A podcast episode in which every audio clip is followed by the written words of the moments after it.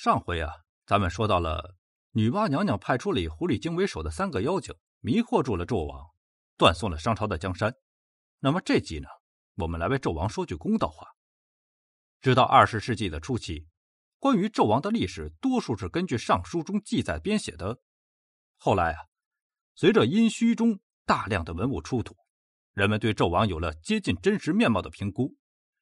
首先，妲己的影响力是微乎其微的。妲己是有苏氏之女，而有苏氏一族在商朝并未得势。纣王晚年热衷色，时是时，虐杀比干也有记载，但这些啊，归因于妲己明显不实。妲己的恶名啊，是周人加上去的，目的就是坐实纣王为妇人之言视听的罪名。其次呢，根据《史记·殷本纪》记载，纣王广闻博见，知识渊博，思维敏捷。身材高大威猛，力大无穷，可以徒手和野兽搏斗，是一个文武双全的人。或许正是由于他的智慧超群，而且能言善辩，所以他不愿意听取臣子的忠言。这一点与隋朝的亡国君隋炀帝杨广有些相似。荀子在《飞象篇》中也有类似的记载。东汉王允在《论衡》中也明确表示，世间对于商纣王残暴的传说有夸大之嫌。更奇怪的是，纣王的罪状跟夏朝亡国之君夏桀的罪状如出一辙。当然，也有可能是如此的巧合。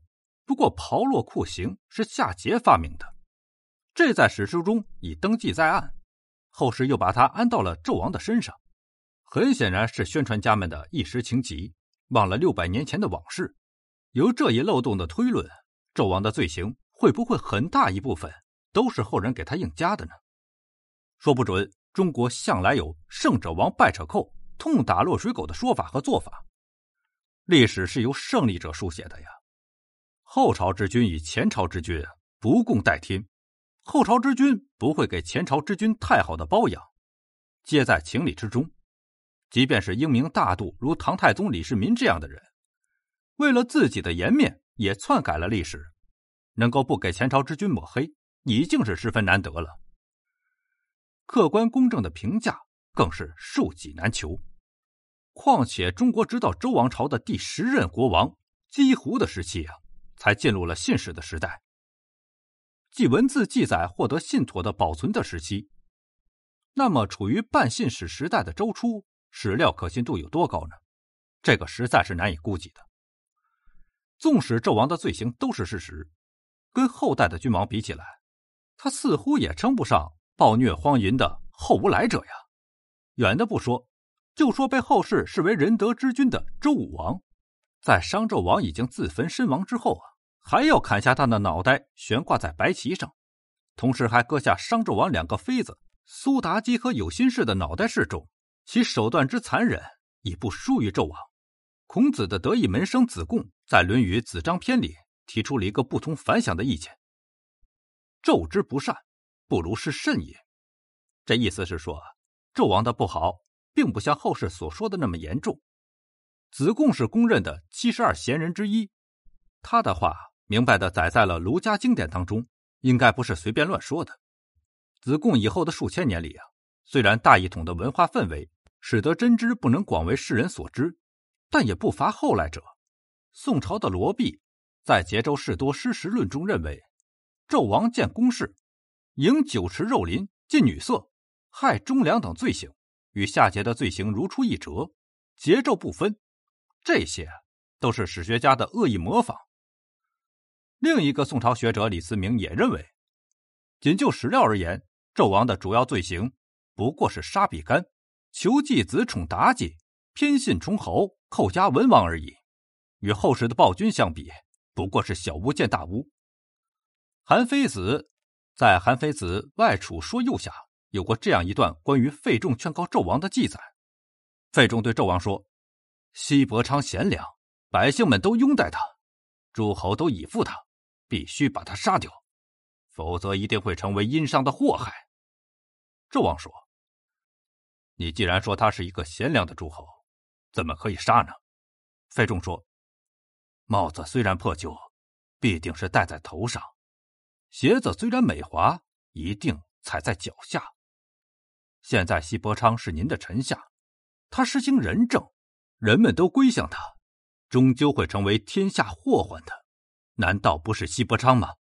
臣下如果不用他的贤能为君王效忠，这样的臣子就非杀不可。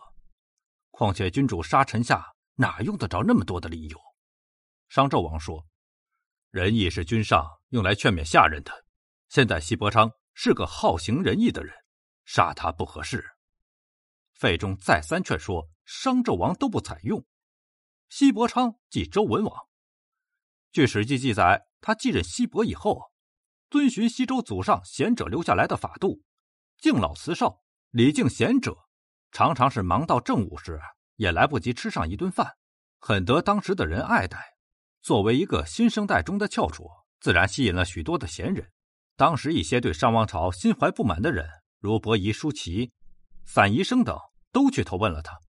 后来，一名叫崇侯虎的人向纣王进谗，骗得纣王下令把西伯昌囚禁了起来。上面所说的引自《韩非载》的这段记载，当时发生在西伯被囚以后。从这段文字中的记载，我们可以看得出来，纣王尽管听取了崇侯虎的进言，但在大事上还是有分寸的。至少他没有听信费仲的建议，像夏桀杀关龙庞那样杀死西伯昌。仅就这一点而言，我们就不能说他是个彻头彻尾的昏君和暴君。客观的来看，商纣王这个帝王当然荒淫暴虐残酷，但是也做了一些利在千秋的事情。其中很重要的一点就是。他开拓了山东淮河下游和长江流域，当时这些地方的生产力低下，小部落还属于原始社会，正向中原地区伸展。纣王的祖父、父亲都在步步退让，直到纣王的时期，组织大规模的军队与之抗衡，最后平定东夷，打到长江下游，中原文化也随之传播到了淮河下游和长江流域一带，这为后来中国形成一个多民族统一的国家。创造了先决条件。然而，开疆拓土就要用兵，用兵就要消耗国力，就要征兵，就会导致民怨沸腾。这是商朝灭亡的一个重要原因啊！商朝灭亡还有一个很重要的原因，就是纣王伐徐州之役打了大胜仗，但损失很大，俘虏太多，根本无法消化，结果被周武王趁虚而入，大批俘虏倒戈，结果商朝亡国。由此可见啊，纣王在历史上是个暴君昏君，但有过也有功，尽信书不如无书。面对由胜利者书写的历史，还是要多提几个疑问的，从不同的角度来评价一个历史人物比较好。过去将纣王说的暴虐荒淫是一种极端，如若只看见其功勋卓著，将是另外一个极端。不过，不管是否全面真实的看待这些帝王将相。都不能完全洗脱他们的罪名，在集权统治之下，帝王将相之间的差别，只在罪恶的多少，而不是有无罪恶。我是秦思少，感谢您的收听，欢迎您的评论，别忘了点击关注。